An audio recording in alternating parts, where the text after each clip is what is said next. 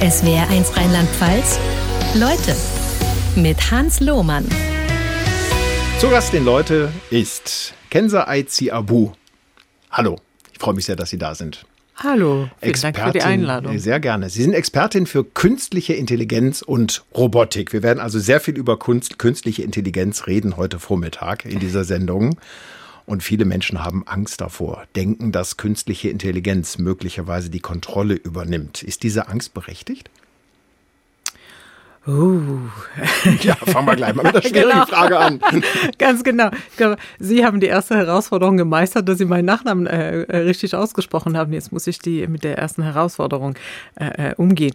Die Angst vor der künstlichen Intelligenz ist da und äh, aus meiner Sicht kommt, kommt die aus den Science-Fiction-Filmen. Mhm. Ähm, wenn man schaut, was beim Terminator passiert, iRobot, ne, also es sind immer die Menschen, äh, die, die Maschinen, die sich gegen die Menschen ähm, ähm, drehen und dann die Weltmacht übernehmen und, und böse werden. Es gibt kaum Science-Fiction-Film, wo eine Maschine gut ist ne, und mhm. wo der Film gut endet.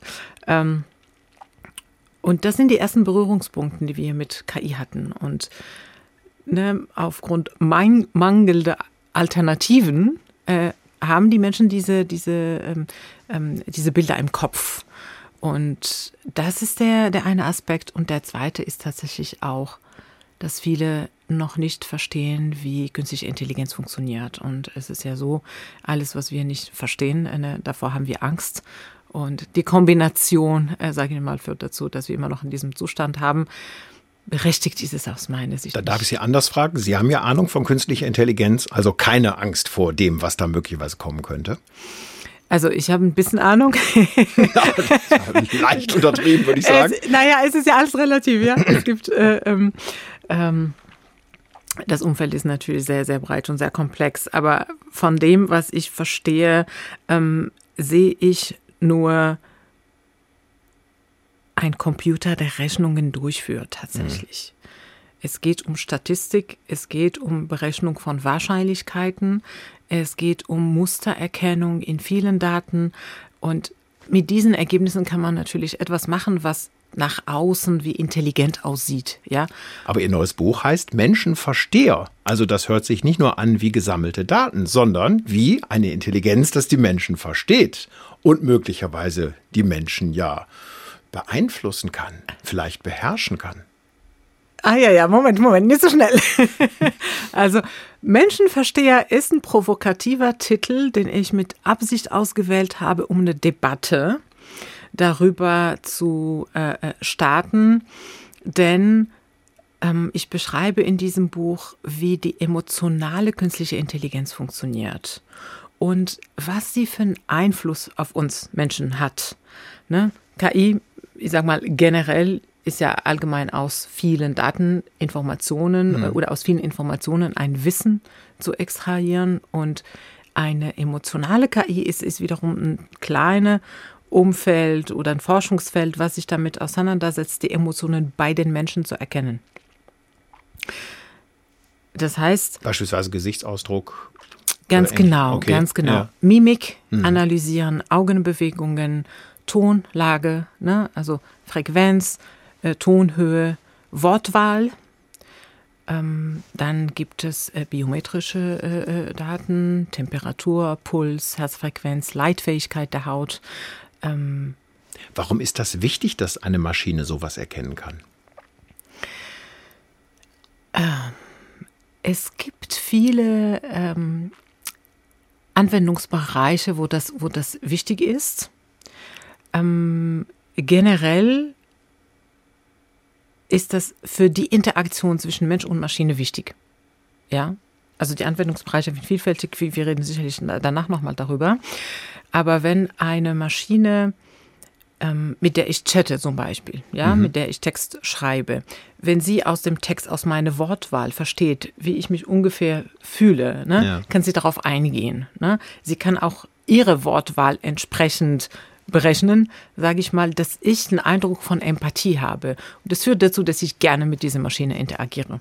Also das ist in der Mensch-Maschinen-Interaktion ein, ein Qualitätsaspekt sozusagen.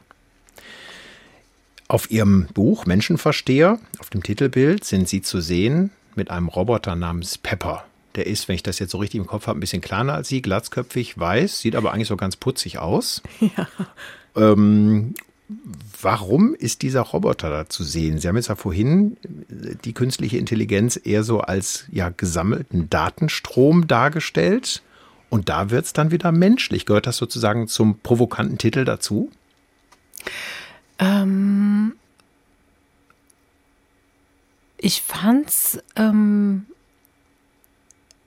äh, also ich habe sozusagen eine Hilfestellung gebraucht, um das Thema deutlicher zu machen. Ja, ähm, bisher die künstliche Intelligenz, über die ich, ich geschrieben habe, handelt es ja vor allem um Computerprogramme. Also mhm. das ist eher Software. So, wenn wir uns jetzt vorstellen, dass diese Software auch Emotionen bei Menschen erkennen, erkennt, erkennen kann und simulieren kann und damit auch Empathie simuliert, dann ist es für die Menschen greifbarer, wenn sie ein Objekt haben, der, der zurückschaut und zurücklächelt. Ne? Mhm.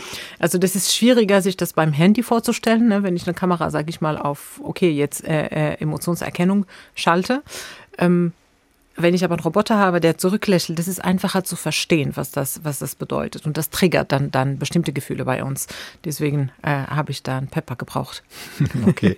Sie haben vorhin schon angesprochen, dass viele Menschen Angst vor künstlicher Intelligenz haben, dadurch, dass sie schlechte Vorbilder aus Filmen äh, mitbekommen haben, wo die künstliche Intelligenz die Macht übernimmt. Zäumen wir das Pferd mal andersrum auf. Kann man sich in so einen Roboter, kann man sich in künstliche Intelligenz verlieben? Äh, ja. Auch das kommt das ja in Filmen vor, glaube ich, ne? Das kommt in verschiedenen Filmen vor, ja. äh, die ich übrigens auch in meinem Buch erwähne. Ein toller Film, den ich immer empfehle, ist äh, Ich bin dein Mensch mhm. äh, von Maria Schrader. Und dieser Film handelt von einem Roboter, der den einen perfekten Partner darstellen soll. Und die, die äh, Hauptdarstellerin verliebt sich auch in diesem Roboter. Natürlich auch hier ist es ein Science-Fiction-Film, aber wie äh, wie die Handlung gebaut ist, zeigt sie sehr gut, wie, wie diese, diese Bindung zwischen Mensch und Maschine entsteht, immer stärker wird, ähm, bis der Mensch tatsächlich äh, Gefühle entwickelt, äh, die wir sonst nur für andere Menschen entwickeln. Mhm. Und im Endeffekt klappt das oder nicht? Man klingt da reizvoll, ne? dass so ein, so, ein, so ein Roboter perfekt ist, dann vielleicht auch nicht rumzickt, keine Kopfschmerzen genau. hat, sich nicht aufregt, dass die Socken irgendwie rumliegen oder was weiß ich auch immer. Ja, der räumt ja die Bude, putzt und kocht. Ein Traum. Und, ein Traum. Absolut. Ja, ja, das ist gefährlich. Das ist gefährlich. Ähm, ich sage mal so, das ist nicht nur in diesem Film so, sondern tatsächlich auch in vielen äh, anderen Umfeldern sehen wir, wie Menschen eine sehr starke Beziehung zu Maschinen aufbauen. Ähm, wir haben das zum Beispiel mit den äh, äh, Conversational AIs, also das sind Chatbot-Maschinen, die nur damit äh, dafür gebaut wurden, ähm, Unterhaltungen mit Menschen durchzuführen. Sie wurden gerade in der Corona-Zeit massiv genutzt von NutzerInnen, die einsam waren und die ne, durch, durch die, die, die äh, ähm, gesellschaftliche Trennung und, und, und also Social Distancing. Ich weiß gar nicht, wie man das auf Deutsch sagt. Aber ne, wir waren ja Gibt's, alle zu Hause. Ja, ja. ja, genau. Mhm. Aber ich hoffe, alle, alle wissen, worüber wir reden. Also Corona, wir waren alle zu Hause äh, ähm, eingeschlossen, durften niemanden treffen. Auf jeden Fall einsame Menschen haben dort bei diesen Maschinen ähm, eine, eine, eine, ein Weg gefunden, sich weniger einsam zu fühlen. Dann Vertrauen ähm, haben sie ihnen auch Geheimnisse anvertraut ähm, und schreiben auch sowas wie ja, sowas habe ich noch niemandem erzählt. Ich erzähle es dir, weil ich weiß, dass du es nicht weiter erzählst und weil du mich nicht urteilst. Mhm. Ähm, oder Sachen wie, ja, ich fühle mich viel besser, wenn ich mit dir spreche. Also da entsteht tatsächlich eine Vertrautheit, eine Ver Verbundenheit mit, äh, mit dieser Maschine. Das ist der ganz normale Fall, äh, der bei den, ne, ich sag mal, standardmäßig passiert, dann gibt es natürlich Fälle, wo Menschen auch sagen, sie haben sich in diese Maschine verliebt und in Japan gibt es ja auch die ersten Fälle, wo Menschen Roboter heiraten. Ähm, das ist vielleicht der andere Extrem, ja. Mhm. Also so, so die, die, Wahrheit liegt irgendwo dazwischen, äh, aber wir sehen tatsächlich Entwicklungen, ähm, die, die das immer mehr, mehr darstellen. Wie viele Sprachen sprechen Sie fließend? Mal zählen. Da, das, die werden leider immer weniger. Boah, nur ob man das verlernt. Also, Sie sind in Marokko aufgewachsen. In Marokko aufgewachsen. Marokkanisch, eins. Ja, genau. Spanisch. Ähm, ja, erstmal, also Ho Hocharabisch habe ich in, Okay. in der Schule gelernt, das spreche ich leider aber nicht mehr, äh, verstehe ich.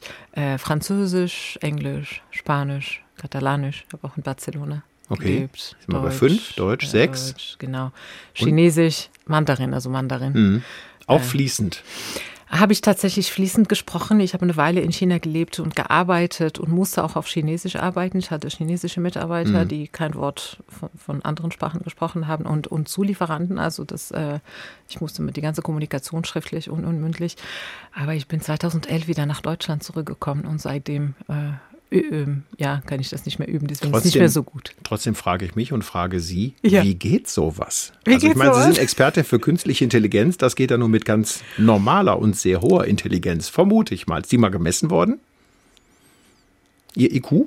Nein, das ist Nein. eine gute Frage. Ich, de ich denke immer, immer, immer wieder nach, aber ich sage, nee, ich will es lieber nicht wissen. Äh, dann wäre ich, dann wäre ich zum, zum komischen Menschen dann. Ähm, ich finde, Sprachen haben mit Mathematik viel zu tun.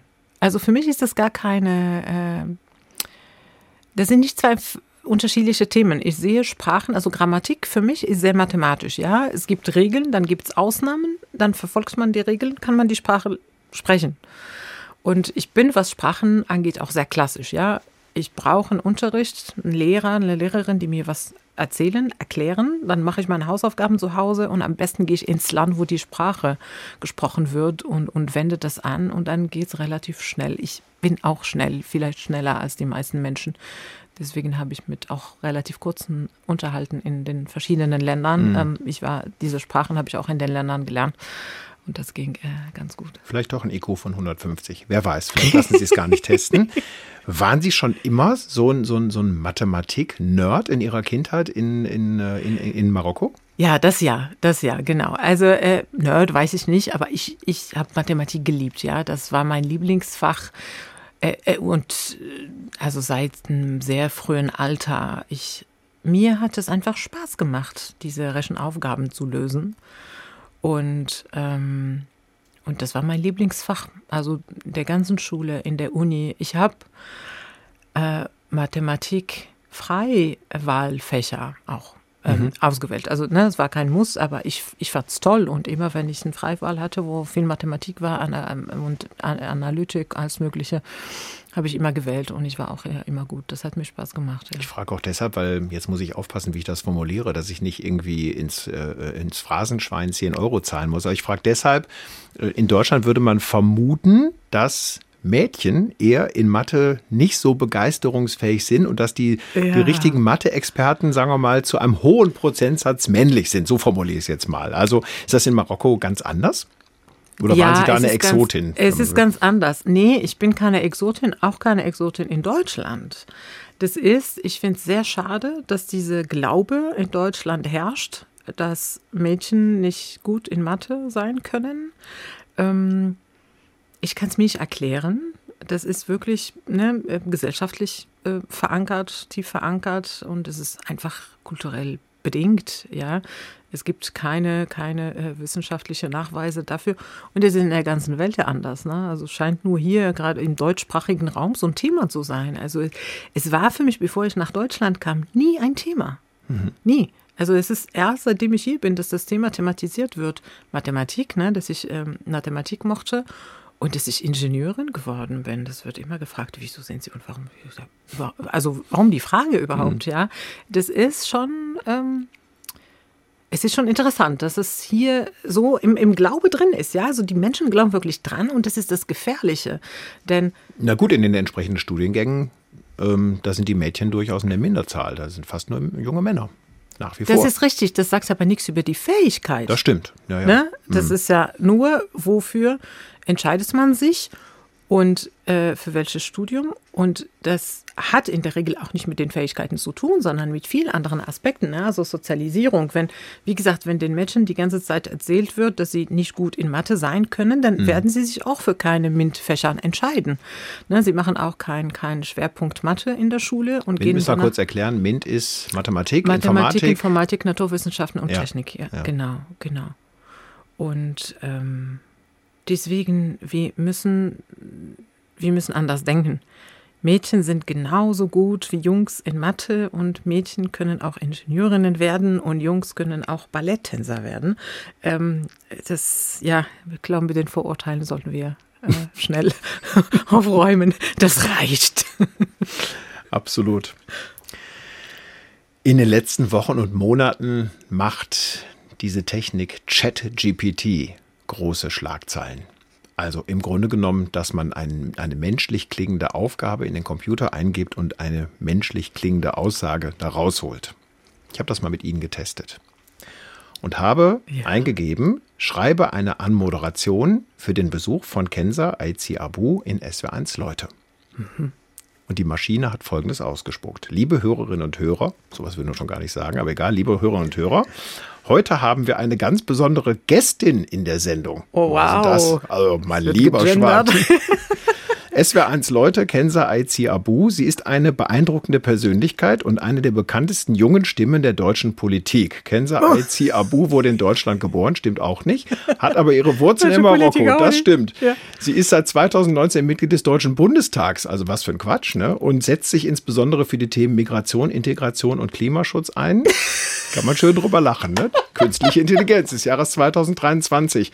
Jetzt kommt wieder was Schönes. Mit ihrer klaren und selbstbewussten Art hat sie sich schnell einen Namen gemacht und ist eine wichtige Stimme in der deutschen Politik geworden. Also schmeiß mal weg. Im Grunde sind wir fast erleichtert, dass die, dass dieses Chat-GPT-System da so ein Stuss raus. Also sie sind keine Politikerin und auch nicht in Nein. Deutschland geboren. Also sozusagen Nein. wesentliche biografische Details Obwohl noch mal nicht. sauber in den ich, Sand ich, gesetzt. hör- ich höre immer mehr, dass ich in die Politik gehen sollte. Warum? Ich soll KI-Ministerin werden, wün Mhm. wünscht sich meine Umgebung. Wünschen Sie sich das auch? Oder anders gefragt, wünschen Sie sich, dass es sowas gibt wie eine KI-Ministerin oder ein KI-Minister? Ja, das ist die noch bessere Frage. Hm. Also je mehr ich drüber nachdenke, desto wichtiger finde ich das tatsächlich.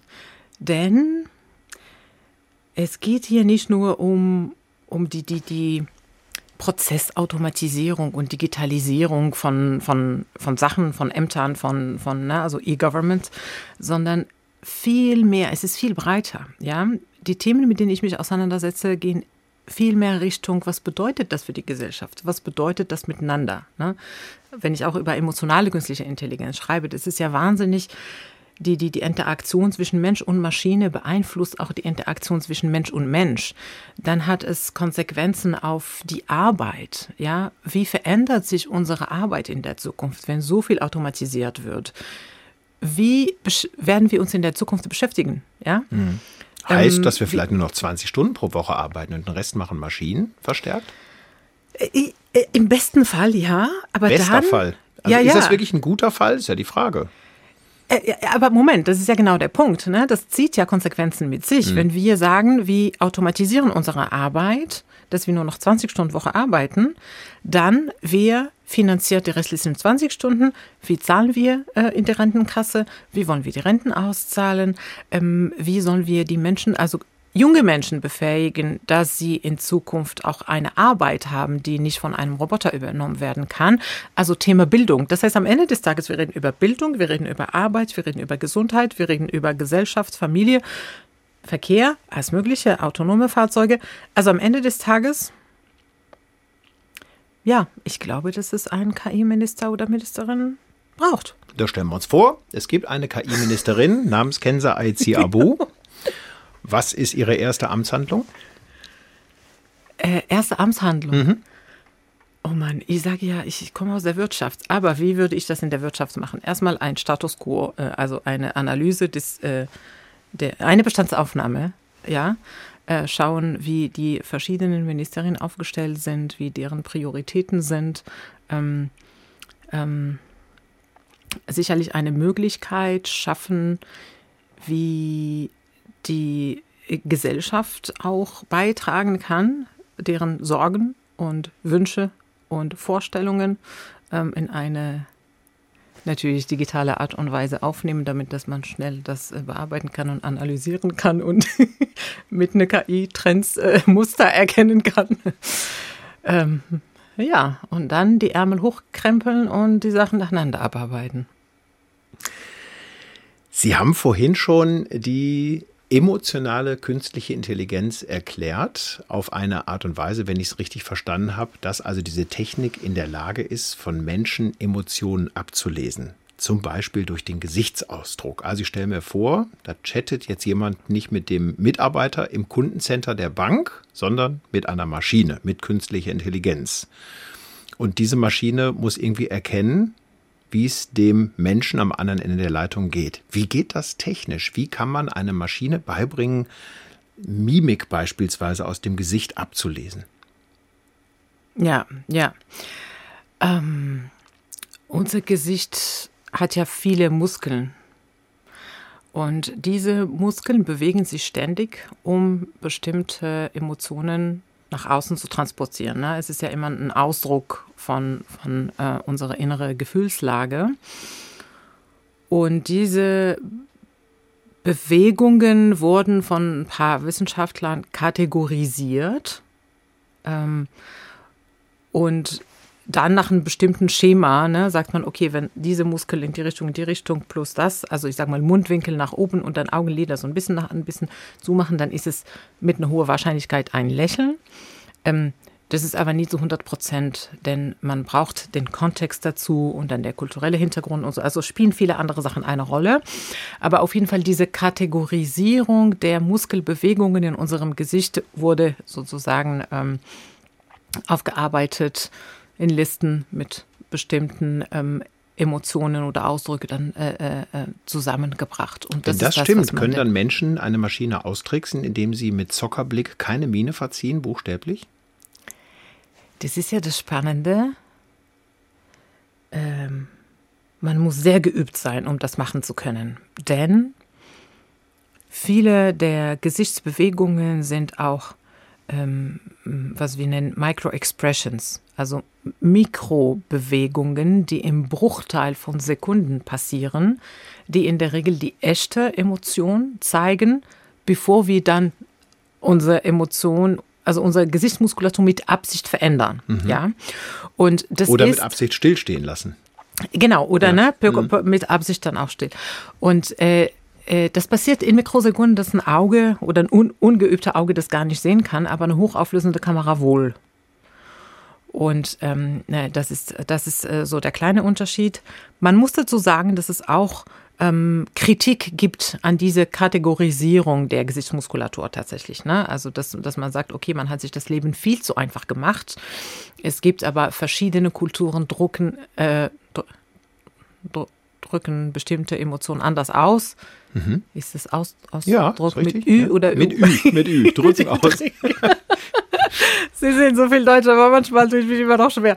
Also wenn ich so gut Arabisch oder Marokkanisch könnte oder Spanisch oder Chinesisch wie Sie Deutsch, dann wäre ich happy. Also alles gut. ähm, Genau, und deswegen wird diese Methode auch kritisiert, dass man sagt, man, macht, man hat sich damit das Leben viel zu einfach gemacht und die Tech-Hersteller ne, haben sich da gefreut und gejubelt und haben das sofort übernommen und bauen Maschinen, die ähm, behaupten, in Anführungszeichen, äh, menschliche Emotionen viel besser erkennen zu können als Menschen und, äh, ähm, und dass das auch nicht äh, stimmt zu 100 Prozent. Also das muss man auch wissen. Sie sind nach Studien und Arbeitsaufenthalten in Spanien, Deutschland und China letztlich bei der Deutschen Telekom gelandet, bei der Tochter T-Systems, sind da Expertin für künstliche Intelligenz und Robotik und haben da auch Female Empowerment sich oh. auf die Fahnen geschrieben. Oh, zu dick aufgedrückt, äh, ausgedrückt? Ausgedruckt? Nee, gedrückt, um Gottes Willen. Ähm, yes, jetzt habe ich sie verwirrt. Ja, ja. Ähm, also so eine Art Frauennetzwerk im Unternehmen. Genau. Was passiert da genau? Ähm, ja, was passiert da genau? Also, äh, wir haben ähm, dieses Netzwerk, wann hatten wir das gegründet? Ich, ich muss nur eine, kurz was hinzufügen. Heute arbeite ich nicht mehr bei der, bei der Telekom. Äh, ich bin äh, bei IBM, aber ich war lange bei der Telekom und das Frauennetzwerk haben wir um das Jahr 2011 gegründet, um eigentlich sich gegenseitig zu unterstützen, um dafür zu sorgen, dass mehr Frauen Verantwortungs- und Führungspositionen übernommen.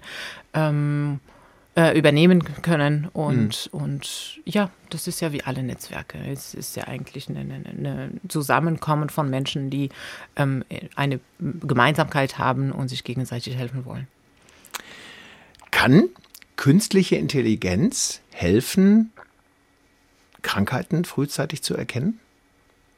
Ja, absolut.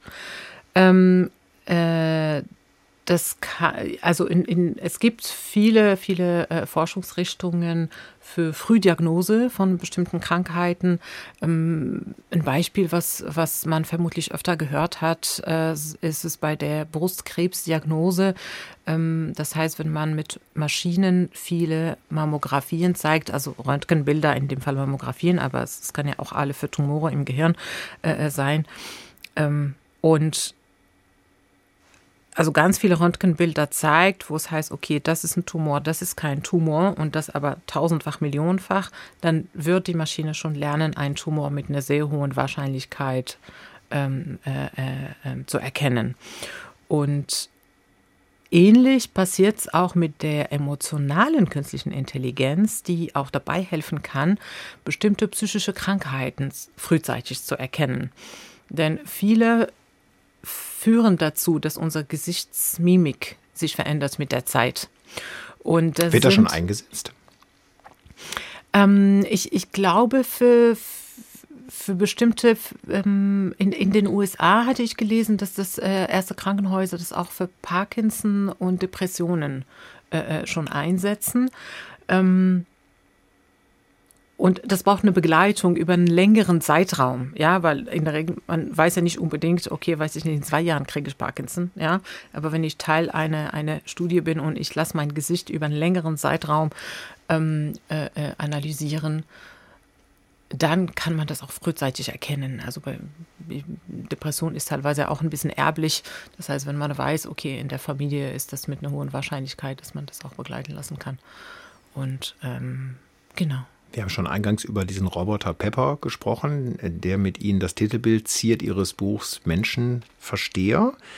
Ähm, bringt mich zur Frage, wie weit ist eigentlich die künstliche Intelligenz dabei, möglicherweise pflegebedürftigen Menschen in ihrem Alltag zu helfen? Markt wäre da, es gibt zu wenig menschliche Hilfen für viele Menschen und äh, ja, so ein, so, so ein Roboter ist 24-7 verfügbar. Wie weit sind wir da? Und nehmen die Pflegebedürftigen das an? Gleich noch hinterhergeschoben. Ja, also auch hier sind wir weiter als, als viele Menschen das ähm, wahrnehmen viel, wollen. Äh, es gibt viele Einrichtungen, wo Roboter zum Einsatz kommen, die, ich sag mal, so einfaches Beispiel, Medikamente verteilen, an Medikamentenaufnahme erinnern, aber Vielmehr geht es auch um Unterhaltung. Ne? Die spielen Musik, machen so ein bisschen auch so Pepper wird, wird oft in, in Pflegeeinrichtungen eingesetzt, um ein bisschen Bewegungen, ne? einfach mit den, äh, mit den, mit den Senioren zu also machen. Also der ist im Echteinsatz sozusagen. Ja, schon ja, ja, ja, mhm. ja, ja, ja. Also in, in Pflegeeinrichtungen ist, ist fast der größte Einsatz mhm. von, von so einem Roboter. Und ähm, hier zeigen auch viele, viele, äh, viele Studien oder Interviews mit den, mit den äh, ähm, Menschen, die in diesen Einrichtungen leben, dass sie sagen, die finden den Roboter eigentlich ganz angenehm, ja. Es ist lustig und es ist eine Unterhaltung und sie wissen natürlich, dass es ein Roboter ist. Das wird niemand, äh, ein Mensch ersetzen, aber teilweise sitzen sie den ganzen Tag da alleine und dann sagen sie, okay, dann sagt mir lieber der Roboter Guten Morgen, Frau Aizi Abo, als es ist mir egal, niemand sagt. Mhm. Ja, also das ist, ähm, das scheint für die Menschen doch eine Hilfe zu sein. Und das ist in meinen Augen das, was, was wichtig ist. Ne? Und, und nicht das, was andere Menschen, die nicht in der Situation sind, äh, äh, davon halten, sondern die, die betroffen sind. Wäre künstliche Intelligenz, ein Roboter welcher Art auch immer, in der Lage, vielleicht in 10 oder 20 Jahren so, so einen Menschen wie mich zu ersetzen, der ich dann längst im Ruhestand bin, äh, also so eine Sendung zu moderieren, möglicherweise eine Magazinsendung zu moderieren mit verschiedenen Themen oder auch eine Interviewsendung wie mit Ihnen. Also würde äh, vielleicht in vielen Jahren ein, ein, ähm, mhm, ein Roboter halbwegs so originelle Fragen stellen wie ich. Eigenlob stinkt, aber das muss ich jetzt einfach mal so ja. sagen. Genau. Also ähm, wenn es um äh, diese, ich sag mal, Konkurrenz, ja, zwischen Mensch und, und Maschine und die Frage wird natürlich sehr oft äh, gestellt. Ähm, hier sage ich, die funktionale Anforderungen ihrer Arbeit, die werden vermutlich auch von einem Roboter übernommen werden können, ja. Aber sie sind nicht nur hier wegen ihrer funktionale äh, äh, Leistung, sondern sie leisten auch eine, einen sozialen Beitrag, ja. Äh, für mich ist es erstmal viel angenehmer, sie zu sehen und, und ihnen die Hand zu schütteln, wenn ich hier reinkomme und, und, und sehen, wie auch ihre Gesichtsmuskulatur auf meine äh, reagiert. Für ihre äh, KollegInnen ist es ja auch wichtig, dass sie existieren. Also ich, ich, ich hoffe, ich kenne die Details nicht, aber ich sage generell, generell ah, ist glaub, es so, kommt zu Ihnen Menschen brauchen Menschen, damit sie, sie eine Gemeinschaft fühlen. Ja, das ist das, was uns motiviert, auch ins Büro zu fahren oder das ist das, was uns motiviert zu arbeiten. Es ist nicht das Gehalt am Ende Des Monats. Also das ne, sorgt dafür, dass wir überleben, ist richtig. Aber die Motivation, die kommt ja äh, mit der Interaktion mit anderen Menschen, ne? mit diesem Flurfunk, mit den Witzen, mit, mit den ne, Kummer ähm, äh, hören und, und, und so. Und das wird kein Roboter ersetzen. Deswegen, alle Berufe werden sich verändern, das ist klar. Alle Berufe, ohne Ausnahmen. Also auch der Beruf eines Programmierers wird sich verändern. Das sehen wir heute schon. Ne? Also wir reden ja mhm. gar nicht über die Zukunft. Der Ausmaß an äh, Veränderung wird sich äh, oder ist, äh, unterscheidet sich von Beruf zu Beruf. Es gibt Berufe, die zu einem hohen äh, Prozentsatz automatisiert werden und andere dafür zu einem geringeren Prozentsatz. Aber alle Berufe werden sich verändern und das wird nicht von heute auf morgen passieren ähm, sondern wir müssen mit dieser Veränderung auch wachsen und wir müssen ähm, neue Fähigkeiten entwickeln. Wir müssen uns viel mehr auf unsere menschliche Fähigkeiten konzentrieren, also die emotionale Intelligenz, die uns so besonders ausmacht als Menschen. Und die müssen wir viel stärker ähm, ähm, äh, lernen und, und, ähm, und, und, und vorleben. Und die repetitiven Aufgaben, alles, was ich sage, funktional, also ein ChatGPT wird sicherlich sich Fragen überlegen, ähm, mhm. die Sinn machen und, und die für ein Gespräch gut sind. Ne? Faktencheck haben wir festgestellt, ist äh, grottenschlecht. Kann aber auch besser, wer weiß. genau. Ähm, äh, aber ein Gespräch durchführen und Fragen stellen und, und, und die aufeinander aufbauen, Kontext, ich glaube, das ist, das ist äh, gar nicht das Thema. Aber das ist nicht ihre einzige Aufgabe. Ja, und, und deswegen, ähm, ich, ich sage, dass statt Angst zu haben, von Roboter ersetzt zu werden, sollte man sich mit seinem eigenen Beruf auseinandersetzen, schauen, okay, was sind die Sachen, die ich, ich sag mal, ne, repetitiv mache, täglich mache, wo ein, ein hohes Automatisierungspotenzial mhm. besteht? Die werden sicherlich automatisiert. Und wie kann ich zusätzlichen Beitrag leisten? Und, und sich auf diese Fähigkeiten dann konzentrieren. Und dann, es werden ja auch neue Jobs entstehen. Ja? Die Maschinen, die müssen ja nicht nur gebaut und gewartet werden, sondern äh, äh, es werden auch neue Geschäftsmodelle drumherum entstehen, die auch wieder neue Berufe äh, ähm, und es werden Berufe verschwinden wie Busfahrer und Taxifahrer? Fragezeichen. Also das autonome Fahren ist ja auch etwas, ja, was sicher. viele Menschen interessiert. Was glauben Sie, über welchen Zeithorizont reden wir, wenn es um ja, den den Ersatz menschlicher Fahrer geht durch künstliche Intelligenz, die ja nicht schläft, die nicht betrunken ist, die nicht abgelenkt ist von Gesprächen im Auto, sondern zuverlässig im Optimalfall jemand von A nach B fährt unter Beachtung sämtlicher Regeln. Wie lange dauert das noch? Hm, hm. Also ich sag mal, äh, der, äh, äh, in diesem Fall, wenn, wenn wir mal äh, ähm, komplett äh, autonome Fahrzeuge haben, dann braucht es niemand mehr, der ein Taxi fährt. Ähnlich wie das mit dem Kutschefahrer war, ja. Ähm, denn hat man irgendwann mal auch, auch nicht mehr gebraucht. Die Umsetzung oder, oder zum, zum Zeitplan, wann das geschieht, ich glaube, das kann man gar nicht so eindeutig beantworten. Das eine ist, die Technologie entwickelt sich schnell, das ist richtig. Und technisch gesehen können Autos heute schon autonom fahren. Das, was aber noch nicht geklärt ist, ist alles, was, was damit zu tun hat, also das Drumherum. Ja, wir haben Haftungsfragen, wir haben aber auch Infrastruktur. Ja, die Straßen müssen so gebaut werden mit den, mit den entsprechenden Signalen, Ampeln, alles Mögliche. Also auch diese Infrastruktur muss vorhanden sein, damit autonome Fahrzeuge sicher fahren. Und dann müssen wir dafür sorgen, dass die Menschen am Steuer weg sind, weil Mensch und autonomes Fahrzeug ist eine Katastrophe, ja. Also wenn, müssen wir fast den Schalter legen und sagen, ab jetzt nur noch autonome Fahrzeuge, weil damit können wir eine viel sicherer äh, äh Fahrt gewährleisten, als wenn Menschen auch noch am Steuer sind. Das ist, sind ein Störfaktor in diesem heißt System. Sie als Expertin für künstliche Intelligenz würden sich heute schon in ein autonom fahrendes Fahrzeug setzen? Heute nicht.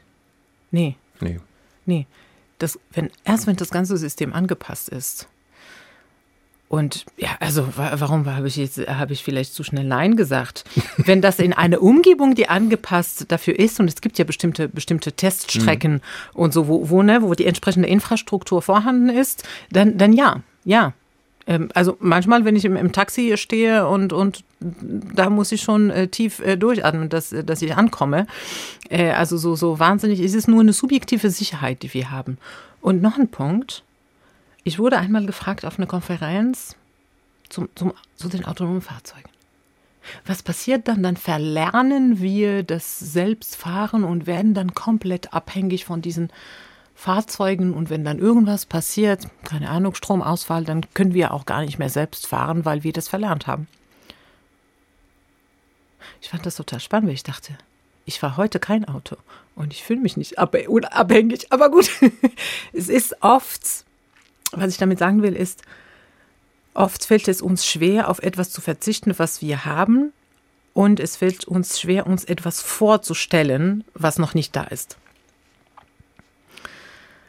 Ähm, aber das ist nur unsere schlechte Vorstellungskraft, die da eine Rolle spielt und weniger ähm, der Verlust von Sachen. Meine, meine Meinung. Und damit auch Schlusswort von Leute mit Kenza Aizi Abu. Wir haben eine Menge gelernt über künstliche Intelligenz und wer tiefer einsteigen will, kann das tun im neuen Buch Menschenversteher. Empfehle ich sehr. Und zum Schluss von Leute kommt ein Griff in den Geschenkerucksack. Sie haben zwei Kinder, das weiß ja. ich. Ich weiß aber nicht, wie alt die sind. Drei und sieben. Das passt schon fast, würde ich sagen. ein Spiel, in dem es um Intelligenz geht. Und zwar weiß ich das aus eigener Erfahrung. Das Spiel heißt Kuhhandel. Und okay. das ist, äh, erfordert ganz normale menschliche ah, Intelligenz. Ah, Man muss äh, mit verschiedenen Tieren sozusagen handeln und vor allen Dingen in der Lage sein, sich unglaublich gut zu merken, was macht jetzt eigentlich der andere? Was hat der mutmaßlich für Karten im Spiel Aha. oder auf der Hand? Und meine Erfahrung ist, dass Kinder im Alter ihrer Kinder da schon anfangen, das sehr gut zu können und okay. äh, eine hochmenschlich Intelligenz fördernde und fordernde Geschichte darf ich Ihnen gerne überreichen. Ich ah, bedanke mich sehr, dass Sie Gast in Leute waren und wünsche Ihnen alles Gute. Vielen Dank. Ja, danke auch. Hat Spaß gemacht. SWR1 Rheinland-Pfalz. Leute, jede Woche neu.